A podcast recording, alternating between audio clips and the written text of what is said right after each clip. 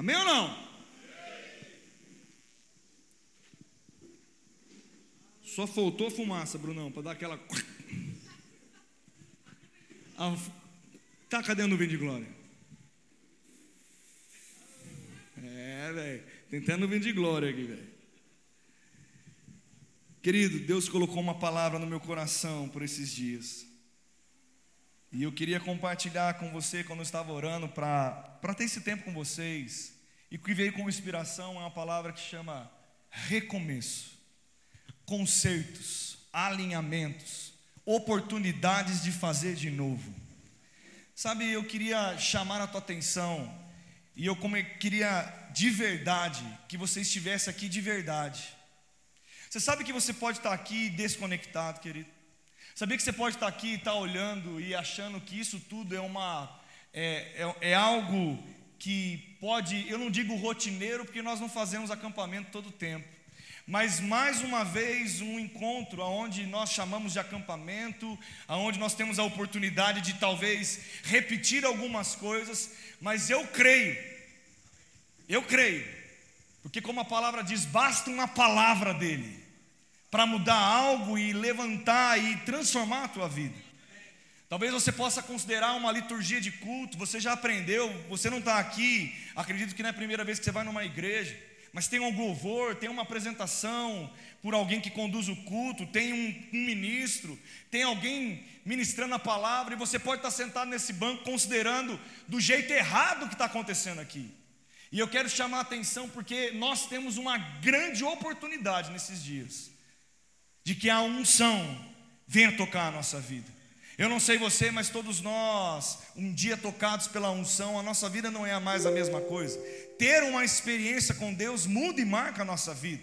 Eu sei que todos nós somos marcados pela primeira experiência com Deus, que é aceitar Cristo como Salvador.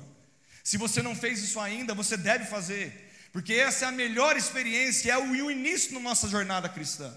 Mas deixa eu dizer algo para você, Hoje eu, eu amadurecendo, eu crescendo, é, me, me, tornando, me fazendo homem, me tornando homem a cada dia e passando o tempo, eu posso dizer algo para você: eu sou o resultado das minhas experiências com Deus.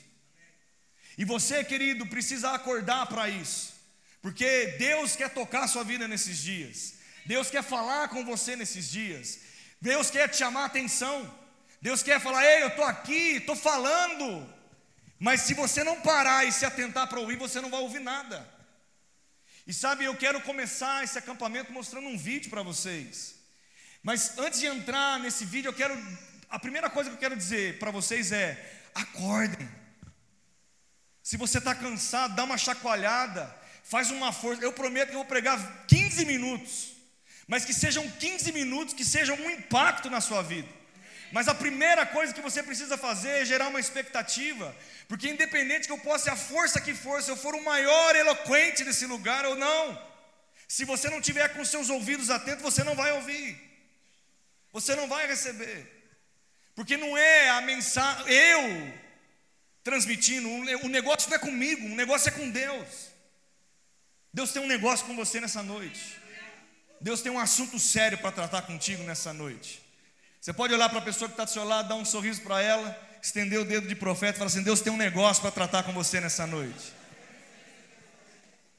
Agora, se você achar e quiser, sabia que você pode passar despercebido esses dias? Sabia que você pode passar e ninguém te vê? Por que, que você não pode ser alguém que faça diferença nesses dias aqui? Porque não pode começar de você um movimento de intensidade, um movimento de entrega, um movimento de ajuste, para que coisas comecem a acontecer nesse lugar. Porque não pode começar de você a levantar uma barreira, ei, nós precisamos voltar, né? Nós estamos longe. Ou, ou se, des, se desdobrar em acreditar em novas conexões, novos amigos.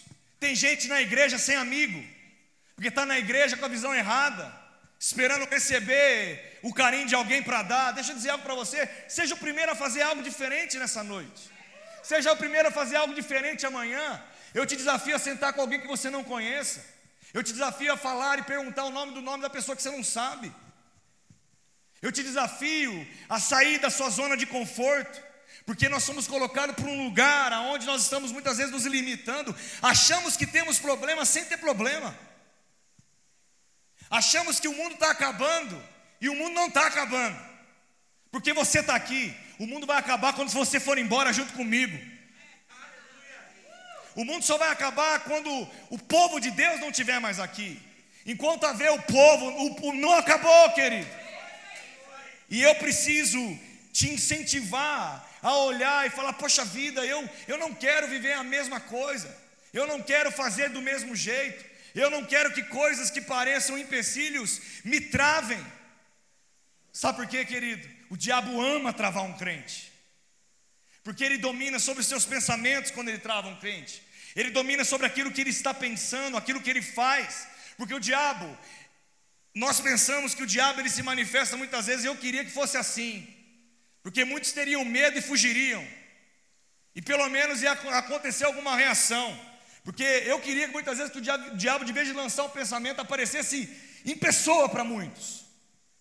Para que ele ficasse, ah, o diabo! Porque iria gerar uma reação. Mas ele não aparece. Ele pode até aparecer, mas não é assim que é o costume dele, o padrão dele não é esse. O padrão é ele entrar na sua mente e falar: você não vale nada. Você não consegue fazer nada. O padrão dele é falar para você, ninguém te ama. O padrão é você, ele olhar para você, você não consegue vencer a sua tentação. O padrão é dizer, ei, você não é merecedor.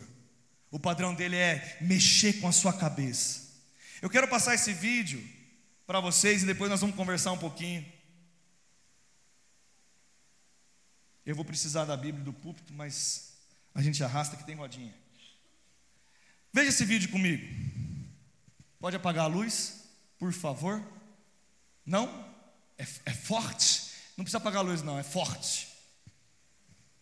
Põe, põe aquele brilho total, Bruno. Aquele lá. Brilho total.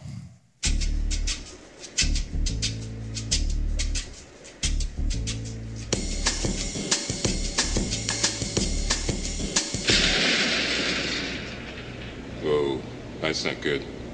Oh, I don't need this. I'm already late. Somebody will come. Anybody out there? Do you have a phone? No. Sorry. Somebody!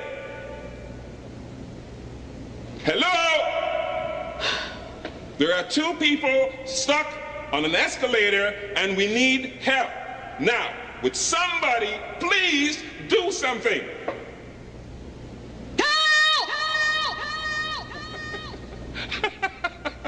I don't believe this.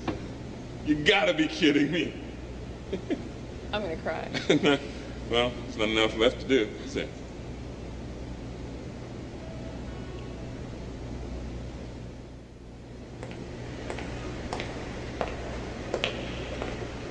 Hello? Hey, don't worry about it. I'll fix it in a second. he said he can fix it. All right. All right. That's more like it. He says he can fix it.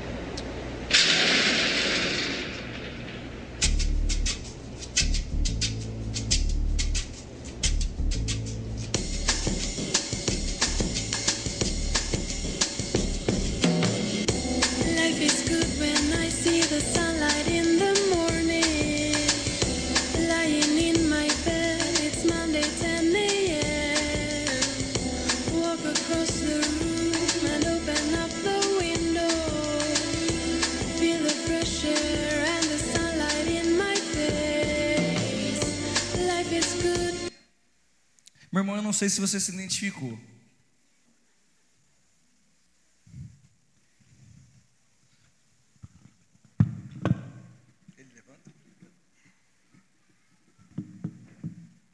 Mas pode dizer, tem muito crente parando no meio da escada rolante. E porque acostumou com uma boa palavra, ou talvez envolvido com algo que aparentemente a sua vida está tudo resolvido. Mas quando algo acontece inesperado, ele para. E ele, e ele não se mexe porque ele acha que ele está impedido de continuar a sua jornada.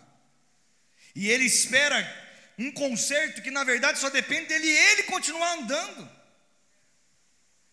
Eu não sei se você entende inglês o que ele disse. Ele começou a dizer: Ei, eu preciso de ajuda. Tem duas pessoas aqui atrasadas. E elas precisam que eu preciso chegar em um lugar. Ei, ei! Muitos travados, sem motivo, ou até mesmo acontece uma coisa superficial. E muitas vezes nós estamos considerando nos parar pelo fato de não querer levantar a nossa perna para dar o próximo passo. E sabe, eu lembrei de uma história, e eu quero falar de uma maneira bem prática, rápida e objetiva. Pedro e todos os discípulos, eu não sei se você sabe, mas os discípulos foram chamados por Jesus, eles estavam no meio da profissão deles, eles foram convocados, eu não sei se você sabe por que, que eles largaram tudo. Aqueles homens largaram tudo sem perguntar quem estava chamando ou o que ia fazer, porque um rabi, alguém considerou eles, larga tudo e me segue. Eu não sei se você sabe, mas na cultura judaica, uma criança, ela tinha três estações para serem vividas lá.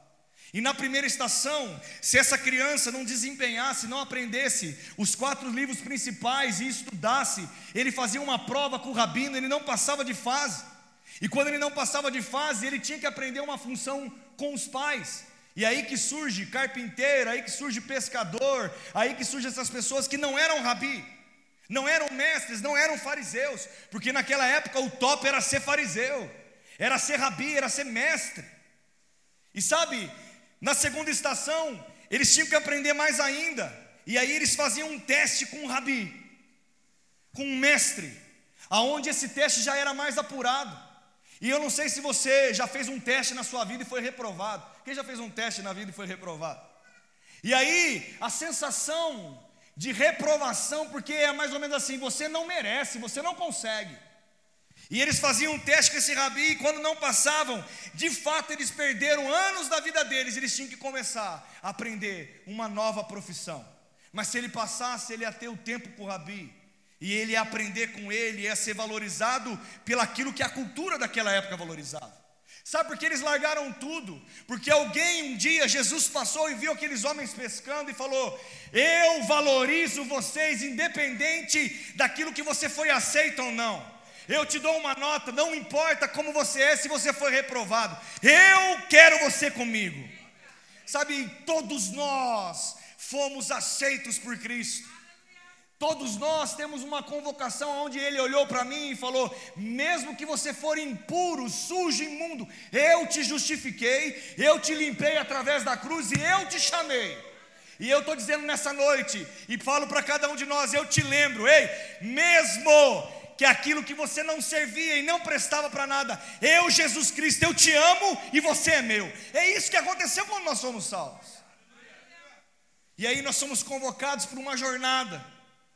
E por que que aqueles homens largaram tudo então? Porque nunca ninguém olhou para eles e disse: "Eu aprovo vocês".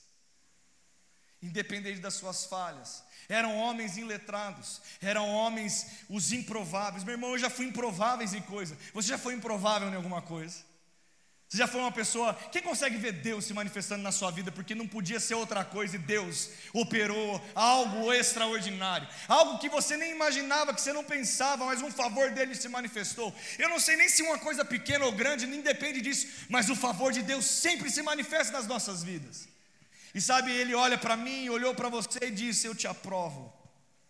Vinde a mim, todos vós que estáis cansados e sobrecarregados, eu vos aliviarei. Ele não olhou para mim quem eu era, ele não fez, ele não fez uma, uma seleção comigo e uma prova, ei, você vai valer a pena, você não vale, ei, eu te amo, ah, você mais ou menos porque você é barbudo, ei, você talvez não sei, ei, não, ele olhou para cada um de nós, independente de qualquer coisa, eu te quero, eu te quero, eu te quero, eu te quero, eu te quero, e é isso a mensagem que anima os nossos corações.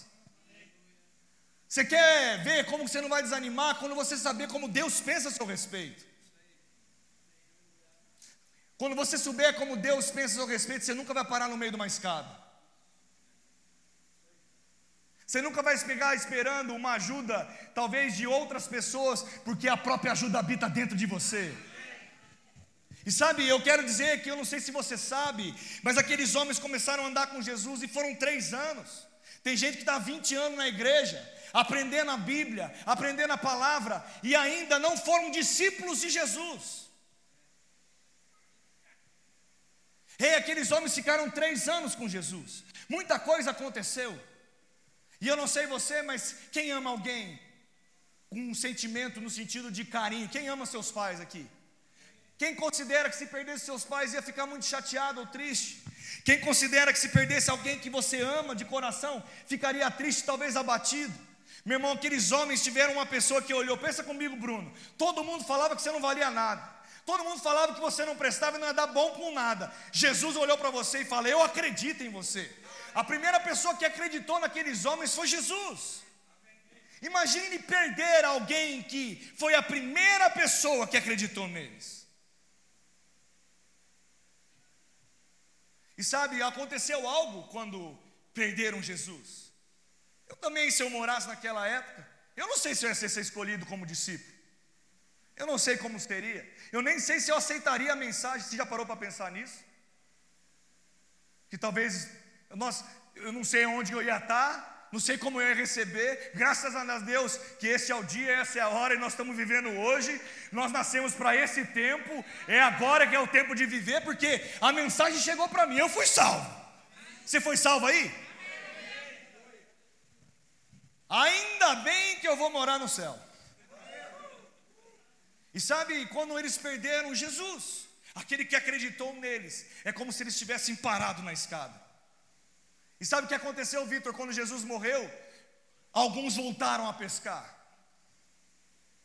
Porque a primeira reação de quando a gente trava a, a, respeito por causa de algum motivo é voltar às velhas práticas, é considerar de novo ser tentado e cair na tentação, é considerar de novo o jogo do diabo.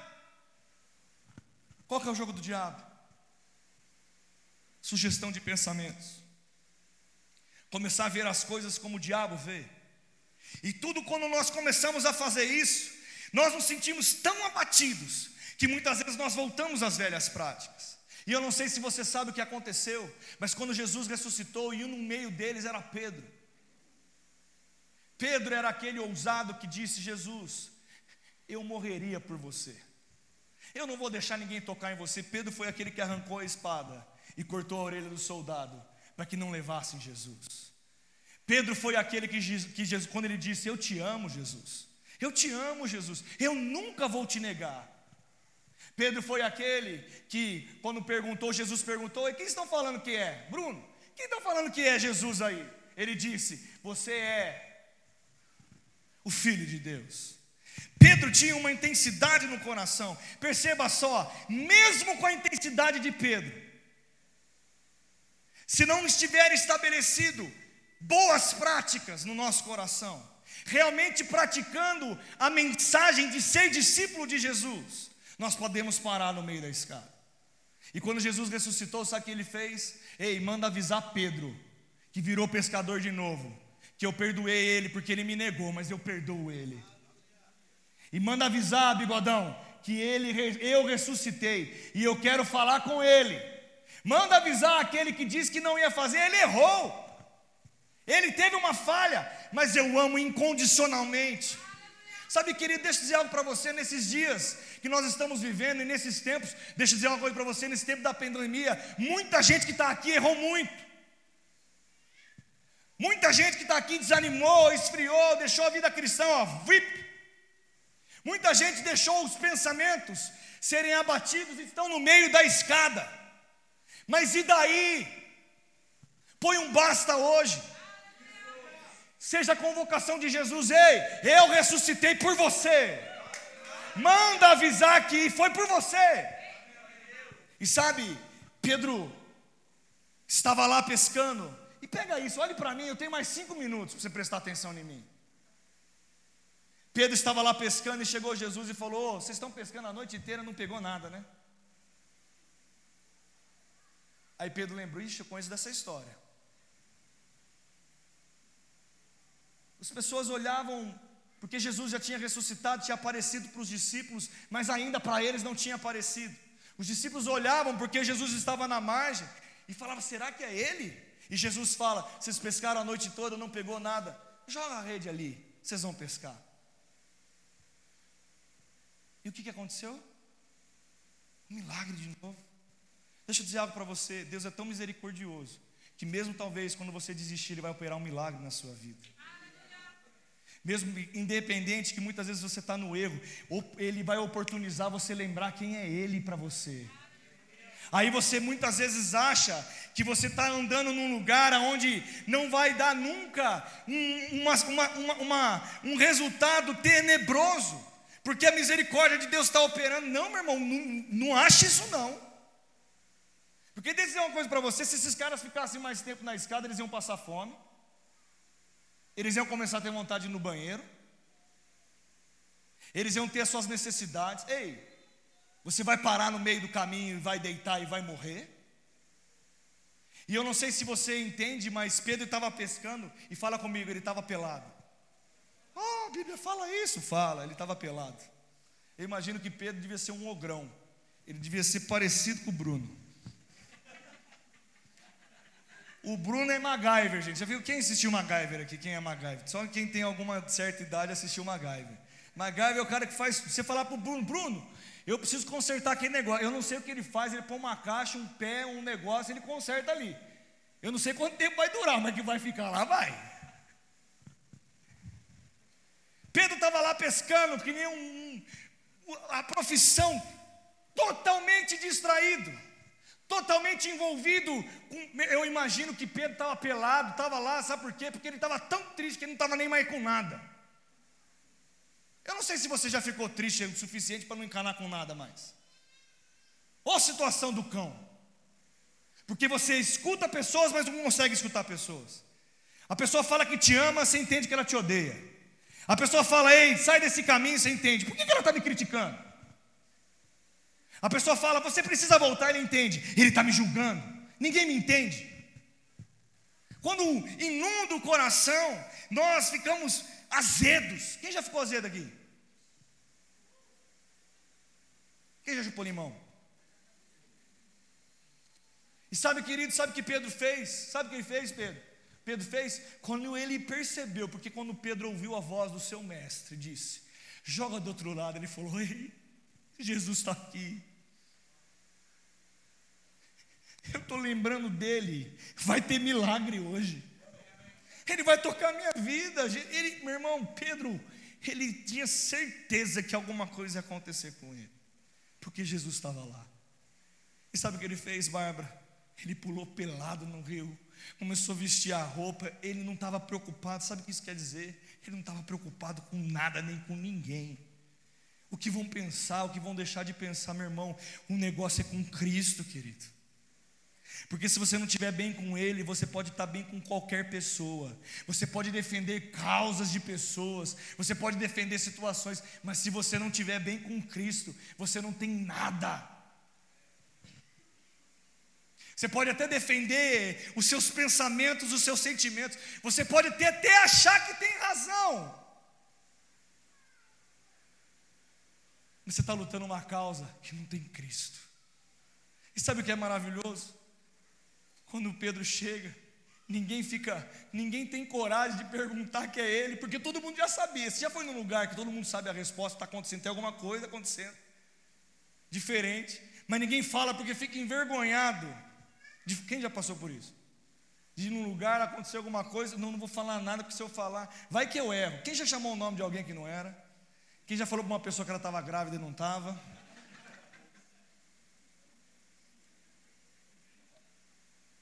Você já deu esse fora?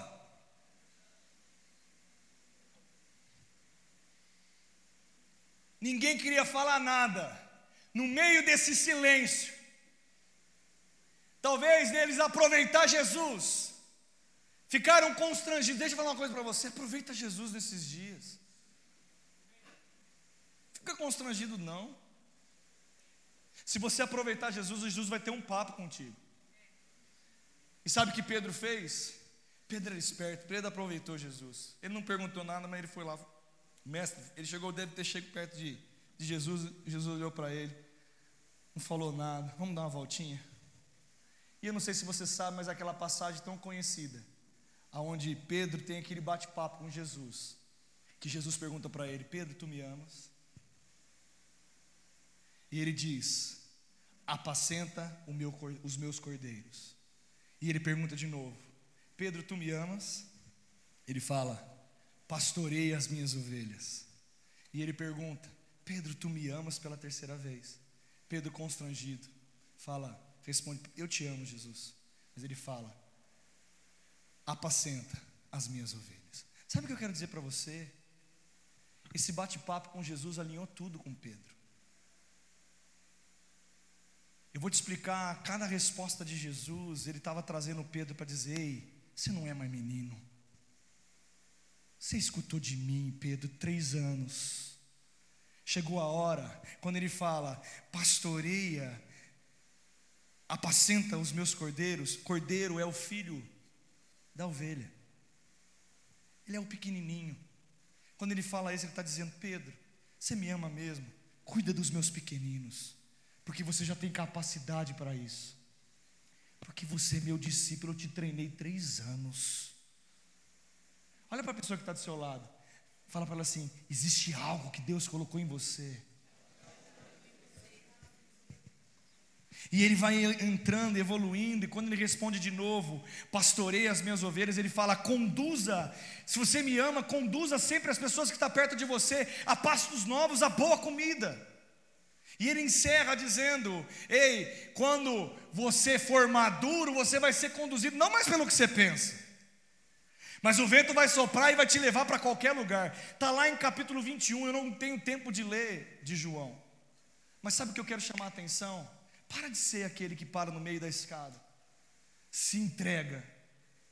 Porque Deus está disposto a te perdoar, a te fazer você recomeçar. A jornada continua, meu irmão. É simplesmente dar um passo para frente e subir o próximo degrau. Mas, pastor, eu não sei como. Ei, continue andando, vai acontecer alguma coisa. Vai acontecer alguma coisa.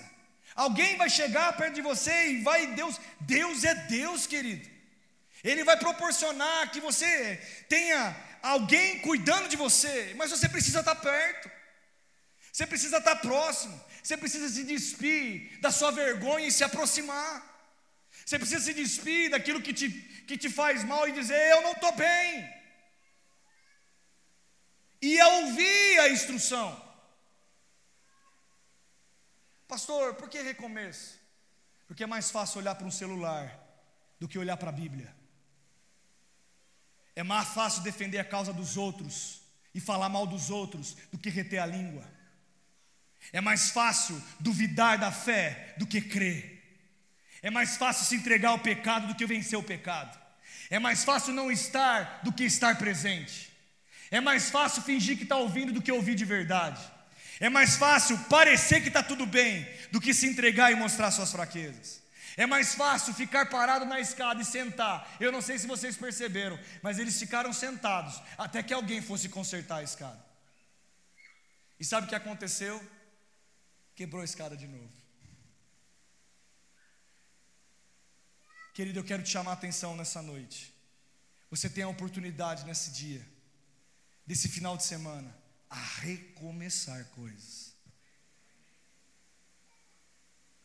E se der alguma coisa errada no meio do caminho, não deixe um pecado te parar.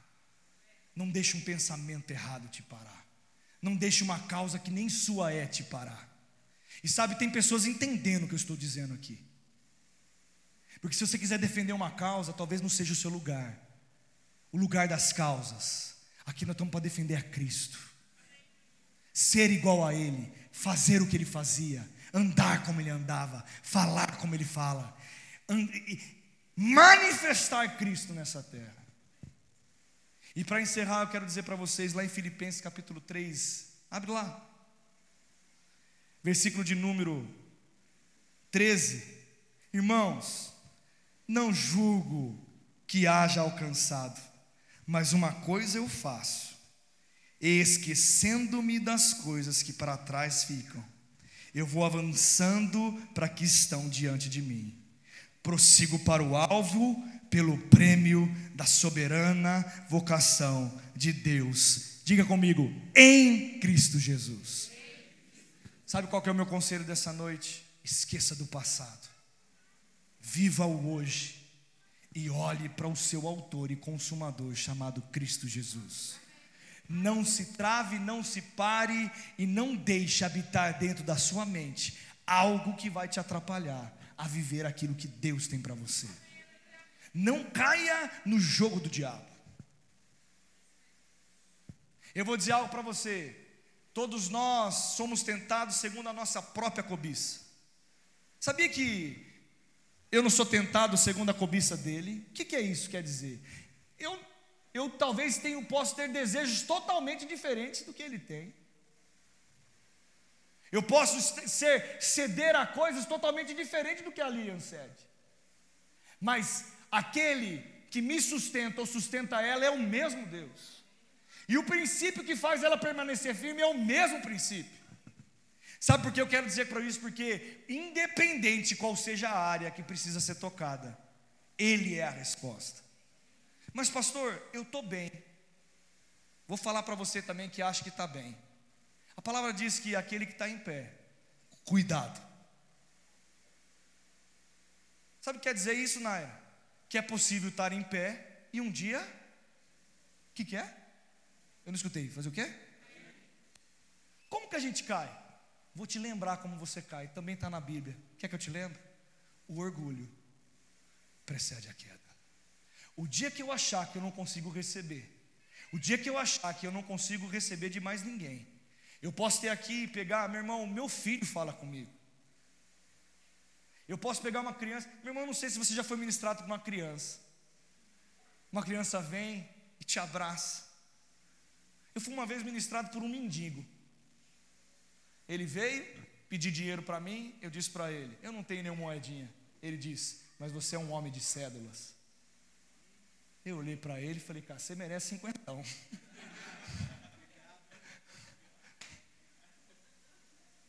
Rapaz, Deus, quando eu achar que eu não posso receber de alguém que está sentado nesse lugar, que eu chamo de irmão, que eu chamo de meu irmão, eu estou sujeito a cair. O dia que eu desconsiderar alguém chegar para mim, eu tenho algo para te dizer, e eu falar, eu não consigo aprender de você, porque você não é maduro, bobo você, porque não deixe orgulho entrar no teu coração. E eu encerro dizendo: Ei, você que está em pé, olhe para Cristo. Do mesmo jeito, talvez você não tem tanta bagagem assim para deixar, ou já deixou, ou conseguiu deixar para trás as coisas que te impediam, mas uma coisa eu faço, eu olho para Ele, porque Ele é o autor e consumador da minha fé. E sabe quando eu faço isso, sabe que eu termino e encerro aqui dizendo: quando eu faço essas coisas, eu tiro a sacola de desculpas da minha vida. E começo a dominar e aí eu queria pregar muito, mas não vou. Deus, quando te criou, Ele te disse: governe e domine.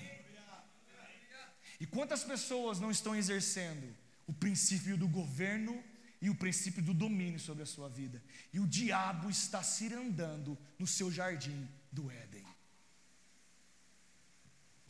Quer me dar a sua vida? Exerça, meu irmão do céu, exerça aquilo que está liberado sobre você, o poder do domínio e o poder do governo. Você é dono das suas atitudes, você tem o direito de escolha. A sentença não é determinada por alguém, é determinada pelo aquilo que você decide. Eu até digo que Deus quis assim. Ele criou o homem assim. Ele criou o homem e disse: governe e domine. Não é algo que eu estou inventando, não é algo para dizer, ei, não, não, não. Ele disse, na sua palavra está escrito: governe e domine. Ah, mas pastor, eu acho que eu não, eu não tenho isso em quando você aceitou a Cristo como Salvador. Ele te restabeleceu no original. E no original está dizendo para você, Carol, governe e domine. Pastor, O que, que você deseja para um acampamento como esse? Eu creio num divisor de águas. Pessoas entendendo que estão sobre as suas mãos o poder do governo e o poder do domínio sobre todas as coisas, porque Ele te deu autoridade para pisar sobre a cabeça do diabo, Ele te deu autoridade para curar, para manifestar a graça e a unção. Eu creio na unção que despedaça todo jugo, eu creio na manifestação da graça e no poder, eu creio em mulheres cheias do Espírito Santo, homens cheios do Espírito Santo, a graça, cultos poderosos, pessoas poderosas, cheias de abundância, realizadores de sonhos, pessoas que saibam viver com Deus nessa terra. Pastor, quero passar despercebido. É porque você não quer dominar e governar. Sabe por que a luz de alguém incomoda? A luz de alguém incomoda você, porque quando você está apagado, você não consegue ver alguém brilhando. Mas a partir do momento que você está aceso como o outro,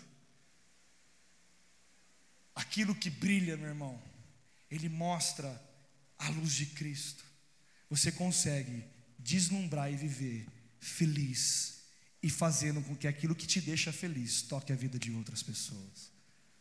Meu irmão, lute uma causa só. Sabe qual que é? Cristo em vós. A esperança da glória. E eu vou encerrar dizendo o que o William disse: Maranata. Ora vem, Senhor Jesus. Ele está voltando para uma, uma igreja poderosa uma igreja que domina sobre as coisas e uma igreja que resplandece a luz de Cristo. Meu irmão, eu declaro sobre isso. Eu não vou ter esse tempo com vocês porque não é para isso que eu vim aqui. Eu não vou ter um tempo, talvez, de começar a orar em uma manifestação do Espírito, mas eu declaro dias, aqui esses dias, a manifestação do Espírito. Vocês serão tocados e regados pela unção, mas faça alguma coisa com aquilo que você vai receber. Ei, a sua escada vai ser consertada, você vai ser colocado em movimento. Mas se parar de novo, saiba que a unção está dentro de você. Eu declaro sobre a sua vida em nome de Jesus. Feche seus olhos agora. Pai, eu oro pelas pessoas que estão no nosso meio aqui. Eu declaro, Pai, a unção falando com cada coração, despedaçando. Pai, eu declaro ouvidos espirituais abertos. Iluminados sejam os olhos do coração de cada um aqui, espírito de sabedoria, espírito de revelação. Eu declaro aquilo que o diabo tentou lançar como um cativeiro na mente dos meus irmãos, todo sofisma caindo por terra, toda condenação caindo por terra, todo sofisma de Satanás sendo destruído agora pelo poder da palavra. A palavra tem nos limpado, a palavra nos limpa, pelo poder do nome de Jesus. Eu declaro cultos poderosos. Amanhã haverá um derramar do Espírito. Amanhã acontecerá coisas sobrenaturais. Eu declaro jovens rendidos aqui, experiências contigo. Pai, eu declaro mudadas as nossas vidas porque nós nascemos para conquistar aquilo que está na nossa frente. E eu quero lançar uma palavra profética. Talvez alguns não entenderão, mas aqueles que entendem, receba com a graça e faça acontecer. Eu declaro Josué chegando. Eu declaro Josué chegando. Eu declaro bons Caleb estando juntos, porque nós cremos no poder de Deus em ciclos poderosos sobre a nossa vida. Pai, sobre a nossa igreja, um culto de jovens extraordinário, um departamento pronto para uma ação, porque sabem que nasceram para dominar e governar sobre essa terra. Em nome de Jesus, amém. Receba em nome de Jesus.